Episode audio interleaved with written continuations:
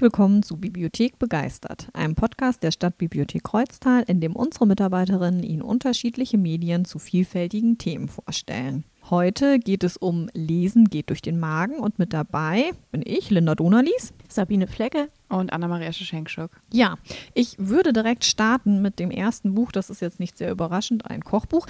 Aber das Kochbuch selber ist sehr überraschend. Das ist nämlich für Kinder, heißt Grüner Reis und Blaubeerbrot. Lieblingsrezepte für Kinder aus aller Welt. Und die hat die Felicita Sala zusammengestellt. Erschienen ist es bei Prestel. Ja, Kinderkochbuch mit Gerichten aus aller Welt. Grundidee ist ein Haus, in dem Menschen aus ganz vielen Nationen wohnen und kochen. Das ist in der Gartenstraße 10 und da werden zum Beispiel Brokkolibäumchen mit Sesam von dem Herrn Pink zubereitet oder Schoko-Erdnusscookies vom dunkelhäutigen Jerry Meyer oder rote Linsendahl mit Kokosmilch von dem Herrn Singh. Und auch äh, die rothaarigen, sommersprossigen Zwillinge äh, Jehemina und Rosi backen Blaubeerbrot mit Bananen. Ja, jedes Gericht nimmt eine Doppelseite ein.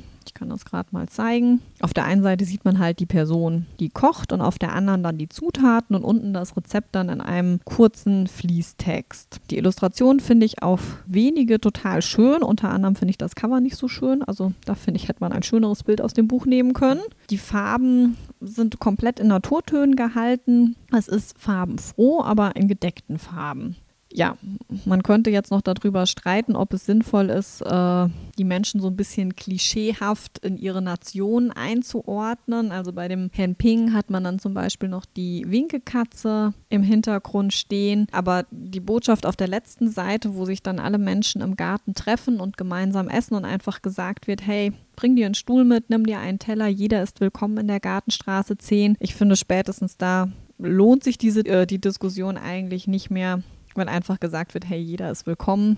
Und vermutlich muss man es auch irgendwie ein bisschen mit Klischees machen, damit man das dann überhaupt gut zuordnen kann oder vielleicht auch die Vielfältigkeit in diesem Mehrfamilienhaus sieht. Ist dann vielleicht mehr exotisch gemeint als ähm, diskriminierend, oder?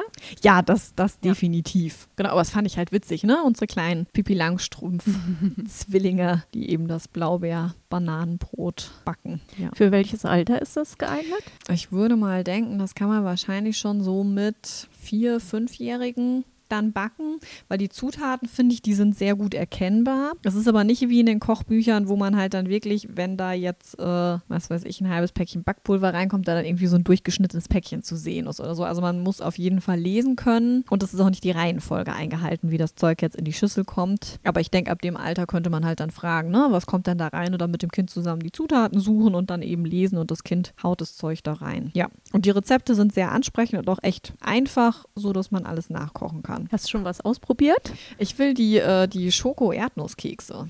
Die reizen mich. Das das möchten wir ausprobieren, ja. Wer bringt die denn mit? Der äh, Jerry Meyer bringt die mit. Der ist, also ich, ich, da weiß ich jetzt nicht genau, wo er herkommt. Das ist einfach ein, ein dunkelhaariger, dunkelhäutiger Lockenkopf. Okay. Hier, da siehst du ihn. Erdnussbutter klingt nach USA. Ich hätte jetzt auch gerade gesagt, mhm. weil Erdnussbutter ist ja doch irgendwie so sehr, sehr amerikanisch. Ja, ich weiß nicht. Im Hintergrund ist noch ein Plakat von dem Tom Waits. Das ist jetzt das Einzige, was da eventuell noch Aufschluss geben könnte. Und ein Kaktus. Und ein Kaktus, stimmt, der steht hier auch noch, ja. Ja, auch ältere Kinder können kochen und zwar mit Lotterleben. Lotterleben kennt ihr alle, ne? Ja. Das ist so der Greg für, für Mädels, würde ich mal sagen. Und da gibt es jetzt mein Lotterleben Kochbuch, 60 kinderleichte Rezepte. Da gibt es so Sachen wie Schokosplittereis, Granola, Pancakes, Piroggen, Käsestangen, Lasagne und Blaubeersuppe. Also Lotta plündert den ganzen Kühlschrank und kocht drauf los. Und wie nicht anders zu erwarten, macht sie das mit einem sehr schnoddrigen Ton und klarer Ansage. Die Rezepte gehen so um die ganze Welt rum. Und ich finde, dass das Buch auch sehr gut aufgemacht ist. Also einmal sind so Illustrationen wie aus den Lotta-Büchern da, so ein bisschen äh, Comic-mäßig und auch ein bisschen, ja, wie soll ich sagen, also es ist nicht gerade übersichtlich, das Buch, aber es ist äh, ein Hingucker. Ne? Auf der anderen Seite gibt es auch immer ein Foto vom fertigen Rezept, was auch sehr schön drapiert ist mit, mit einem passenden Hintergrund. Es sieht auch alles sehr appetitlich aus. Und ich finde gerade den Spruch hier auch toll bei dem Gewürzspekulatius. Ich spekuliere ja auf vieles, sagt Papa manchmal. Keine Ahnung, was er damit meint, aber Hauptsache, ich kriege die meisten Spekulatius ab. genau, also es gibt immer, an die Wörter zu es gibt immer so einen, so einen Einleitungssatz, ne, der meistens auch ein bisschen schnodderig ist und ähm, dann kommt die Zutatenliste Und ähm, ich muss sagen, dass der Textanteil recht hoch ist. Die Schrift ist auch ziemlich klein und die Schrift ist auch eine sehr schöne, aber jetzt nicht unbedingt so eine sehr klare Schrift. Mhm. Also wer das Buch ganz alleine nutzt, der sollte schon auch gerne lesen können und auch keine Schwierigkeiten damit haben können. Im Prinzip würde ich sagen, es ist, also der Verlag meint, es wäre ab 10, ich hätte jetzt gesagt ab 12 vielleicht, ne, so von der ganzen Aufmachung her. Ich meine, von den Rezepten her, die sind kindergeeignet. Also das kann, kann auch ein jüngeres Kind hinkriegen. Aber ähm, vom Textaufwand würde ich eher ab zwölf sagen. Von der Auswahl der Gerichte muss ich sagen, ich kann mir gut vorstellen, dass Kinder und Jugendliche das auch tatsächlich gerne essen. Sind also keine, keine abstrusen Sachen dabei. Ja, also ich kann es rundum empfehlen und ich werde auch was da draus ausprobieren. Haben die Rezepte irgendwie einen Bezug auf die Bücher? Also sind da Sachen drin, die halt in den Büchern auch schon mal gekocht wurden? Und das ist wirklich einfach nur sozusagen ein Rezeptebuch mit Lotta-Hintergrund. Ich meine, ich habe jetzt die Lotta-Leben nicht ah. von Anfang bis Ende gelesen. Ne? Also nicht, ich, ich unfassbar. Warum? Aber ich äh, denke, Wofür dass das du bezahlt? Genau, das äh, nicht fürs Lesen. Ich denke, dass das äh, losgelöst davon ist. Cool. Ältere Kinder und Kochen hatten wir ja gerade schon. Ich hätte ähm, More Than Just a Pretty Face dabei. Und da geht es um den 19-jährigen Daniel. Und Daniel ist Pakistani, Amerikaner und ähm, möchte gerne Koch werden. Er arbeitet neben der Schule schon teilweise in einem äh, französischen Restaurant und macht das auch echt gut. Und seine Eltern sind aber nicht ganz so begeistert, weil was will er denn Koch werden. Das bringt ja überhaupt nichts. Er soll doch lieber halt irgendwie was studieren, irgendwas mit Mathematik oder mit Geschichte oder so, damit die anderen Familien ihn besser wahrnehmen und damit er natürlich dann irgendwann auch ähm, jemand aus einer guten Familie heiraten kann. Weil Daniel ist nämlich genauso wie alle anderen Charaktere, mit denen er interagiert, also seine Freunde und Familie, Muslim und soll dann irgendwann natürlich auch jemanden heiraten, den seine Eltern für ihn ausgesucht haben. Und um das halt zu machen, sollte er halt irgendwas Vernünftiges lernen. Und das will er eigentlich nicht. Und eigentlich will er auch niemanden heiraten, den seine Eltern für ihn aussuchen, weil da gibt es nämlich jemand ganz Tolles. Und das ist Kaval. Und die ist super hübsch und super talentiert. Und ja, aber auch ihre Familie ist nur so, ja, ein Koch, einen Koch wollen wir eigentlich nicht in der Familie haben. Und dann, ja, wird er aus Versehen für so eine schulweite, so einen schulweiten Wettkampf rekrutiert, wo er ein Essay über Winston Churchill schreiben soll. Nur, naja, er ist jetzt nicht unbedingt der Schlauste. Er ist sehr witzig und er sieht auch gut aus, aber so Intelligenz ist nicht so sein Ding. Und deswegen sagt er, okay, ich kenne jemanden, der sich richtig gut mit Geschichte auskennt und das ist Bismar. Und bis man sagt, okay, ja, gut, können wir gerne machen, dann treffen wir uns ab und zu mal und dann ähm, helfe ich dir dabei, dieses Essay zu schreiben. Und irgendwann merkt er dann, hm, ja, die Bismarck ist eigentlich auch schon ganz cool. Und irgendwie habe ich mit der auch mehr gemeinsam als mit der Kaval. Und ja, das ist, also ich fand es halt super interessant, halt was zu lesen. Also es sind halt, wie gesagt, die sind halt alle Muslime, die haben halt bestimmte Regeln, nach denen sie sich halt treffen. Also eigentlich sollen sie halt nicht irgendwo alleine hingehen. Ähm, es wird natürlich auch viel über das Essen gesprochen, weil er natürlich in einem französischen Restaurant arbeitet und er macht übrigens die besten Croissants. Also ja, das, das möchte er immer wieder betonen.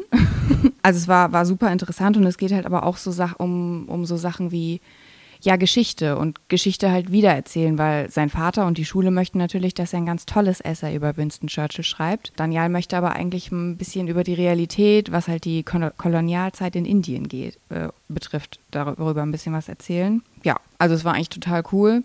Der Daniel ist, äh, ja, er ist 19. Er ist teilweise sehr, sehr oberflächlich. Er ist teilweise sehr, sehr nervig mitunter, aber gerade das macht ihn halt so sympathisch, weil er halt so real ist. Mhm. Das, ja, das war eigentlich total cool. Wir haben es auch leider nur auf Englisch, also es gibt es auch noch nicht auf Deutsch. Aber wenn es dann irgendwann das auf Deutsch gibt, das wäre schon eigentlich ganz cool. Das merke ich mir. genau. Ich habe von Polly Horvath Waffelsommer. Ich weiß nicht, ob ihr schon mal was von Polly Horvath gelesen habt. Sie schreibt immer andere Bücher. Also es ist was ganz Besonderes. Nicht 0815 und als ich das Buch gelesen habe, habe ich erst, also als ich angefangen habe, habe ich erst so ein bisschen gestutzt. Ne? Und dann bin ich aber so in die Geschichte reingezogen worden und dann habe ich nochmal überlegt, lesen das denn auch die Kinder? Es wäre jetzt in dem Fall zwischen ja, 10 und 12 Jahren und ich bin mir nicht sicher, ob die das lesen würden. Also es sieht vom Cover her nicht so könnte, könnte aus, dass es von alleine schon, läuft. Könnte genau. vor einiger Zeit erschienen sein. Mhm. Es ist eben ein bisschen anders. Wenn man einige Seiten dranbleibt, dann, dann packt einen die ganze Geschichte. Also es geht um Primrose. Primrose Eltern sind bei einem Sturm auf dem Meer verschollen. Das heißt, eigentlich war nur der Vater mit dem Kutter rausgefahren, war in diesem Sturm in, in Seenot geraten und die Mutter ist dann hinterher mit einer kleinen Jolle und dann waren sie eben beide weg. Und jetzt geht's los. Also Primrose ist ja alleine in diesem Dorf und ähm, nach einer gewissen Weile erklären die Dorfbewohner die Eltern auch für tot. Primrose sagt, das stimmt nicht, die kommen wieder. Dann fangen die Dorfbewohner an und gucken so mitleidig auf sie runter, so nach dem Motto, ja, aber wenn deine Mutter dich äh, nicht so sehr liebt wie dein Vater, das ist ja ganz furchtbar. Oder sie wird in der Schule in die Bibliothek geschickt und während sie halt weg ist, da erzählt dann die Lehrerin, ja, die Primrose, die äh, trauert jetzt. Und die wird schlecht in der Schule und die wird grätzig und, und erzählt denen halt, was sie meint, wie die Primrose jetzt ist. Aber Primrose ist nicht so. Primrose ist sich sicher, ihre Eltern kommen wieder und sie ist gar nicht in Trauer. Primrose ist eigentlich so die einzige normale in dem Buch. Sie ist sehr bodenständig und sie beobachtet halt ihre Umwelt und die anderen Leute. Und ähm, sie betrachtet das, aber sie kommentiert das eigentlich nicht wirklich das fand ich eigentlich ganz gut. Also wenn, wenn schon mal so ein bisschen was kommt, dann ist es ähm, meistens auch sehr liebevoll gemeint. Also man sieht das Ganze so durch ihre Augen. Zum Schluss kommen ihre Eltern auch tatsächlich wieder, aber es ist so, dass das für die Geschichte eigentlich gar nicht so eine wirkliche Rolle spielt, weil das so eine Aneinanderreihung an Situationen ist, die erzählt werden und die so dahin fließen. Also es ist nicht ein Mordspannungsbogen, aber es lässt einen nicht los. Ne? Man kann irgendwie nicht aufhören warum das Buch jetzt Waffelsommer heißt, das ist so, sie wird irgendwann ähm, nochmal neu woanders untergebracht und zwar bei einer Wirtin und die backt halt die abstrusesten Waffeln. Selbst wenn jemand da, äh, was weiß ich, ein Steak bestellt, kriegt er das auf einer Waffel serviert. Und außerdem hat Primrose als einziges übrig von ihrer Mutter ein Notizbuch, wo sie angefangen hat, Rezepte aufzuschreiben. Eins ist drin. Und Primrose hat jetzt eine gewisse Sicherheit dadurch, dass sie sagt, so, und ich sammle jetzt Rezepte, die meiner Mutter schmecken werden, wenn sie wieder da ist. Ja, und da schreibt sie also die abstrusesten Sachen drauf. Zum Beispiel, also kindgerechte wie Zimtschnecken, andere nicht so kindgerechte wie Thunfischauflauf mit Weißwein und manche, die gar keine richtigen Rezepte sind, zum Beispiel Beispiel das beste Spargelrezept, Spargel. Manche sind auch abstrus. Chinesische Karamellnudelkekse zum Beispiel, oder? Du isst doch viel asiatisch, gibt's das? Chinesische Karamellen. Also ich meine, ich könnte es mir jetzt prinzipiell vorstellen, aber gesehen habe ich das noch nicht. Ja, also fand ich witzig. Und die Rezepte sind wie das Buch überraschend, sehr anders, nicht zielführend, aber unterhaltsam und ungewöhnlich. Also ich, ich weiß nicht, ne? Sie hat ja rote Haare auf dem Cover und kommt ja auch in so eine Pippi Langstrumpf-Situation. Äh, mhm. Ist es da irgendwie, also ich, ich musste da jetzt dran denken, wie du erzählt hast. Weil der Vater von Pippi Langstrumpf ja auch weg ist mhm, und genau. sie so besonders ist. Und ja, sie einfach halt so ihr Ding macht und äh, soll ja dann auch ins Kinderheim und so und macht aber einfach halt weiter ihr Ding. Ja, ja, das hat durchaus Parallelen. Okay. Mhm. Dann ähm, werden wir ein bisschen älter. Ich würde jetzt sagen, so ab 16. Also ist All-Age-Literatur, ne? kann man auch bis 99 lesen oder darüber hinaus. Äh, unzertrennlich von der Lauren Roney. Das ist der zweite Teil von der Reihe Du und ich.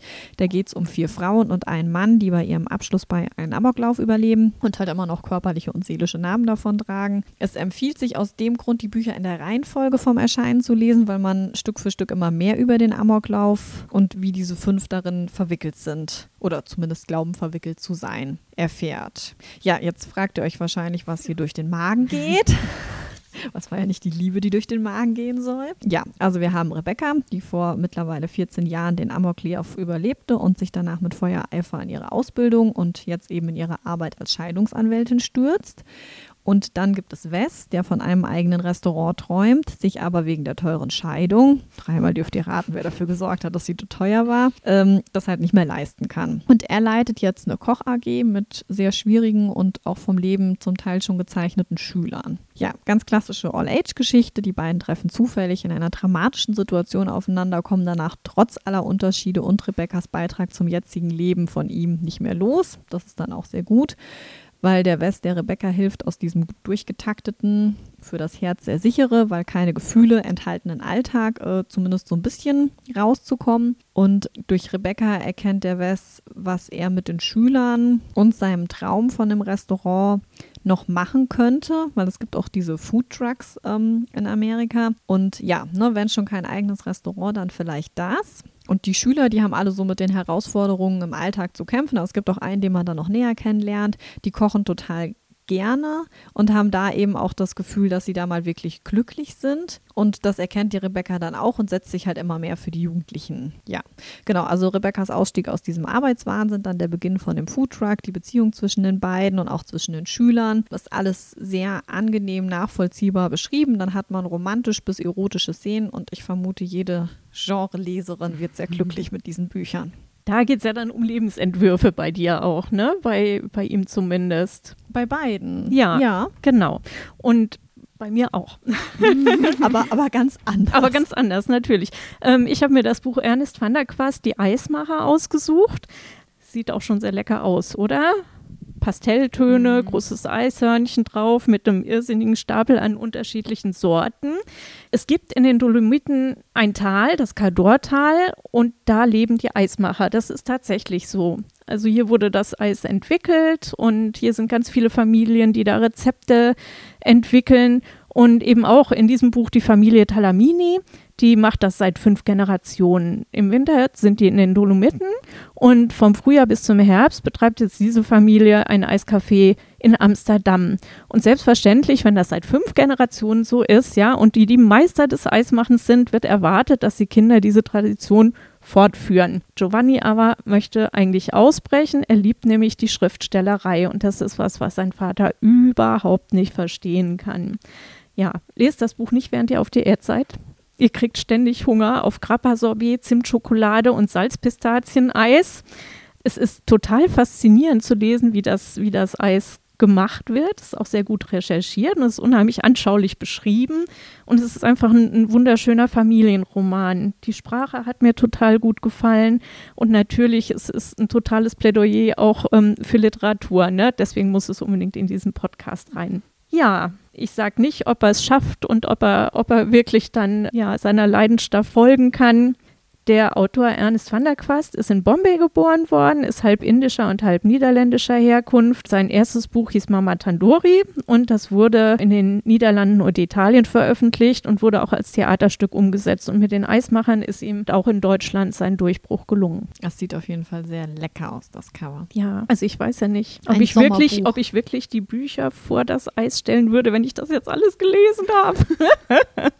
Deins war ja ein Familienroman, meins geht auch so ein bisschen in die Richtung. Aber ich meine, es wäre ja kein Podcast, wenn ich nicht irgendein Buch dabei hätte, wenn was ein bisschen, ein bisschen komisch ist. Und deswegen habe ich die Vegetarierin von äh, Han Kang dabei. Und ja, Yongche und ihr Ehemann, ja, die sind sehr, sehr durchschnittlich. Er ist so ein ambitionsloser Büroangestellter und sie ist eine Ehefrau ohne Persönlichkeit. Okay, wenn das, wenn, wenn das der Durchschnitt ist, mache ich mir Sorgen. Ja, und sie leben so nebeneinander her, bis eines Tages ähm, sie beschließt, dass sie äh, kein Fleisch mehr essen möchte und auch keine tierischen Produkte mehr im Haushalt haben möchte. Und am Anfang ist er so, okay, dann macht das halt. Ja, und dann hört sie aber auch auf, diese tierischen Produkte für ihn zu kochen. Und ich meine, wie gesagt, er ist ein ambitionsloser Büromann, sie ist nur Hausfrau, das heißt, sie muss natürlich für ihn kochen, sie muss ihm äh, die Wäsche rauslegen und dann hört sie halt auf damit.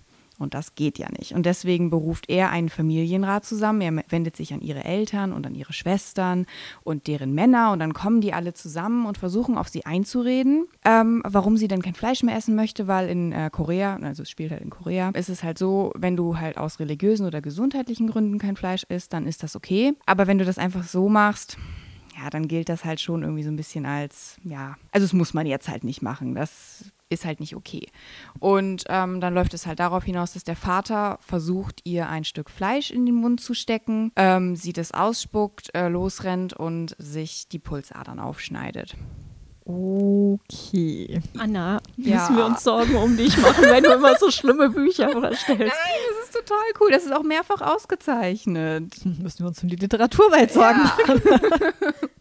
ähm, genau, und der erste Teil ist aus der Sicht von ihrem Ehemann. Der zweite Teil, nachdem sie dann versucht hat, sich das Leben zu nehmen und sich dann hat scheiden lassen von ihm, ist aus der Sicht von ihrem Schwager, der sie ganz, ganz interessant findet, weil der ist so ein Künstler und sie scheint ja irgendwie so abgehoben zu sein mit ihrem kein Fleisch essen. Und der dritte Teil ist aus der, dann aus der Sicht ihrer Schwester, wo sie dann in einer, ähm, ja, in einer Institution ist, weil irgendwas mit ihr ja nicht stimmt und sie komplett aufhört zu essen und sie dann das Verlangen verspürt, zu einer Pflanze zu werden. Und deswegen braucht sie auch nur Sonnenlicht und nur Wasser und kein Essen mehr. Hm. Das geht vermutlich nur eine Zeit lang gut. Ich wollte Genau. sagen, die letzten, die letzten Kapitel sind kurz, ne?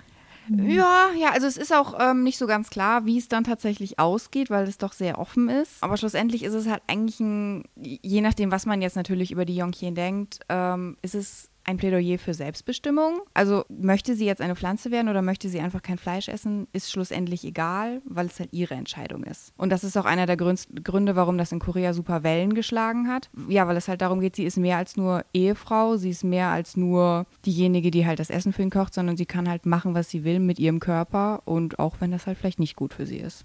Ist das in Korea noch so, diese, diese strikte Rollenverteilung? Also es, ähm, es wird besser, aber es war tatsächlich so, Mitte der 2000er war es immer noch so, du hast geheiratet, dann hast du deinen Job aufgegeben, dann warst du nur noch zu Hause und ja, der Mann hat halt das Geld dran geschafft. Aber es wird besser. Kann man nur sprachlos sein, ne? Ich war auch echt sprachlos. Also ich hatte das Buch immer mal wieder angefangen, bin aber nie wirklich so weit gekommen und dann habe ich es tatsächlich einmal komplett durchgelesen und war nur so, okay. Ja, auch dieses, wir versammeln jetzt mal die ganze Familie und die jagt dann alle auf sie ein. Naja, ja. sie hat halt sich ihrem Mann widersetzt und das hat halt Schande über die Familie gebracht und deswegen musste ihre Familie involviert werden. Merkwürdiges Konzept. Ja. Gut, dann bringe ich jetzt mal jede Menge äh, Fröhlichkeit wieder hier in unsere Runde mit einem Game. Tatsächlich, ja. Ich spiele ja überhaupt nicht viel, aber dieses Spiel hat mich irgendwie äh, gefangen. Das heißt Overcooked. Man spielt darin mit bis zu vier Personen, Köche in unterschiedlichen Küchen und muss nach und nach dann immer schwierigere Gerichte zubereiten. Dazu nimmt man eben Zutaten, schneidet, kocht oder brät sie und stellt sie dann je nach den Wünschen von den Gästen zusammen. Die Gerichte werden immer komplexer. Bestellung gibt es sowieso mehr als man schafft. Da müssen dreckige Teller gespült werden. Ja, und die Küchen, die sind halt auch herausfordernd. Die verschieben sich oder stürzen ab oder sind zweigeteilt und schwimmen und man muss die Zutaten hin und her werfen oder muss irgendwelche Rollbänder überqueren, um halt zwischen Zutaten und Herd hin und her zu laufen. Äh, ja, und das am besten in die korrekte Richtung. Und also es, es gibt eigentlich nichts, was es nicht gibt. Und man muss als Team optimal zusammenarbeiten, sonst versagt man eben bei dieser Aufgabe. Und für jede in der Zeit abgegebene Bestellung gibt es dann halt Punkte und wenn man schneller war, auch Trinkgeld und für jede verpasste eben Abzug. Das Spiel ist irrsinnig stressig. Und ich finde trotzdem, also ne, so nach einer Freitagsspätschicht, wenn man dann gegessen hat, macht es mega Spaß. Ich habe auch einen, einen Ehrgeiz, immer diese drei Sterne pro Level zu schaffen und sich halt dann immer besser zu organisieren, ja. Ich fand die Küchen total schön, schön gestaltet, aber ich hätte vielleicht nicht so lange hingucken sollen, weil währenddessen waren alle meine Sachen kaputt. Ja, nee, das ist ein Spiel, da muss man schon sich abstimmen und sich dann auch an die Absprachen halten, wer wo in der Küche was macht. Da können auch schon mal Familien auseinanderbrechen. Ja, mein Sohn war auch gar nicht begeistert und ich habe kein Trinkgeld gekriegt. Was ich aber auch cool finde bei Overcooked ist, dass du ja so eine Story hast, die sich so ein bisschen da drum legt. Ja, und die finde ich ist auch echt, also der Teil, wo wir jetzt haben, da geht es halt um die Un Unbroten. Na, die haben da auch so einen gewissen Wortwitz in diesem Mhm. Zwiebelreich mit Essen. Das finde ich auch ganz cool. Ja, genau. Also ein echt cooles Spiel. Ich finde vor allen Dingen auch dann, ja, für Ältere eigentlich, ne, wenn man dann anfängt, auch wirklich zusammenzuarbeiten, sich zu organisieren und zu sagen, okay, gut, du machst das, du machst das und da auch dann Spaß dran hat, Genau. das zu machen. Also ich weiß nicht, das kann ich mir jetzt irgendwie so mit sechs, siebenjährigen in der Kombi nicht vorstellen. Wer hat denn da bei euch das Kommando übernommen? Ha? Wir, wir beide. Aber wenn es dann heißt, dass wir besser werden können, dann sagt mein Mann immer, ja, also da könnte er jetzt nicht mehr ganz so viel zu beitragen. Der ist schon erheblich Controller erfahren. Also eure als Kinder ich. haben da nicht. nicht Nee, äh, mm, die machen da, die machen da gar nichts mit. Ich glaube, das würde ich auch nicht schaffen, weil das ist dieses, ne? Also ich finde, mit Erwachsenen kannst du halt dann sagen, oder mit, keine Ahnung, deinen Kindern auch, so, hier, du machst das, ich mach das. Das könnte ich jetzt mit meinem Sohn nicht sagen. Da wäre ich wahrscheinlich die ganze Zeit gefühlt am Schieben, dass der schneller macht und wir gewinnen. Aber Kinder können das prinzipiell bei uns spielen, weil wir haben es nämlich für die Switch zum Ausleihen und oben kann man das bei uns an der PS5 auch spielen. Genau. Tut euch zusammen, tut was für eure Teamfähigkeit. Schreit euch an, notfalls, aber schafft es. arbeitet in der Küche und sei es auch nur im. Gaming-Raum. Ja. genau, dann habe ich als letztes noch ähm, ein Kochbuch dabei. Und zwar habe ich Tofu, die gesunde ähm, Proteinquelle dabei. Ähm, in der Asiaküche ist es ja schon ganz lange gang und gäbe, dass man Tofu nicht unbedingt sogar nur als Fleischersatz, sondern einfach als ganz normale Zutat dazu macht. Und was meint ihr, wie viele verschiedene Arten von Tofu gibt es? Mir fallen spontan zwei, ein Räuchertofu und normales. Es gibt wahrscheinlich aber mehr. Ich meine, ich hätte aber immer was von acht gehört. Neun haben Neun. wir. Also, ich erzähle die jetzt nicht alle, aber es gibt halt so Tofu-Blätter und es gibt Seidentofu und da unterscheidet man aber zwischen cremigem und stichfestem. Dann gibt es den schnittfesten Tofu, das ist so der, den wir halt so kennen in Supermärkten. Aber es gibt auch sowas wie Tofu-Puffs. Das sind so vorfrittierte Würfel, die man in Soßen reintut, die das dann aufsaugen. Oder dann gibt es Tofu-Stangen. Das ist, wenn der Tofu dann halt gekocht wird, um ihn halt zu machen, schöpfen die sozusagen die Haut von der, von der Sojamilch ab und frittieren die dann und dann werden das so lange wie so, wie so ein bisschen so Das hört sich aber Das eklig ist an. merkwürdig. Also ich finde auch Haut abschöpfen und frittieren. Hast du das schon mal gegessen? Nee, aber das soll ganz cool sein, habe ich gehört. Genau, und Tofu hat ja einen relativ schlechten Ruf, weil ja die Sojabohnen doch sehr, sehr genmanipuliert sind. Aber ähm, in Deutschland haben wir tatsächlich ganz viel deutschen Tofu auch und der kommt halt auch aus vernünftigen Sojabohnen. Deswegen, also wenn ihr Bio-Tofu kauft, dann ist das doch überhaupt kein Problem sozusagen. Kann man halt immer gucken, dass der von irgendwelchen ja, Bio-Herstellern oder halt auch prinzipiell aus Deutschland kommt. Genau, und Tofu ist halt super vielfältig, weil man kann ihn natürlich nicht nur marinieren, sondern man kann ihn auch pürieren. Du kannst mit Tofu, genau, du kannst da, kannst Pudding aus Tofu machen, so als Basis. Du kannst Käsekuchen aus Tofu machen, machst halt Frischkäse und Tofu. Du kannst auch mit Tofu backen und da sozusagen den so ein bisschen als Mehlersatz nehmen. Ähm, Okay. das kannst, hast du schon gegessen. In diesen Brownies war doch Tofu, Nee, das, oder? Da, ist bei mir ähm, sind Da da, rote Bohnen drin. Ach so, drin gewesen. Genau. Du kannst Pancakes daraus machen, du kannst sozusagen Smoothies damit machen. Halt Ich stelle mir das diesem halt so cremigen- krümelig gerade vor. Ja, wenn du halt diesen, du hast ja ganz unterschiedlichen Tofu, wenn du so Aber wenn ich so einen cremigen nehme, okay. Ja, und dann kannst du den halt wirklich komplett pürieren. Oder du kannst den halt als Brotersatz für arme Ritter nehmen. Wenn du halt den relativ Ah, dünn mhm. schneidest und dann halt anbrätst Ja. bzw. frittierst, dann ja, genau. Ja, ja, ist ja super vielfältig. Du kannst aber auch ganz klassisch halt so Tofu-Erdnussspieße machen, wie halt die Sate-Spieße, die man sonst so essen kann. Oder auch ähm, Dressing und Dip draus machen. Ja, also ich fand es halt super. Da waren halt super interessante Sachen drin, halt auch äh, sowas wie Tofu-Burger und halt Tofu-Schnitzel. Und das fand ich halt richtig, richtig cool. Und deswegen ist es auch sehr, also finde ich das Buch halt auch super vielfältig. Dann sind wir fertig. Mit unserem Lesen geht durch den Magen. Ja, in zwei Wochen kommt dann jedes Buch ein Fest und dazu haben wir die Dr. Jana Mikota eingeladen. Die ist Dozentin für Literaturwissenschaft an der Uni Siegen und liebt genau wie wir Bilderbücher und Kinderbücher. Da kommen dann vielleicht noch kreative Ideen, was man so verschenken kann Richtung Jahresende. Dann verabschieden wir uns für heute. Ciao. Macht's gut. Tschüss.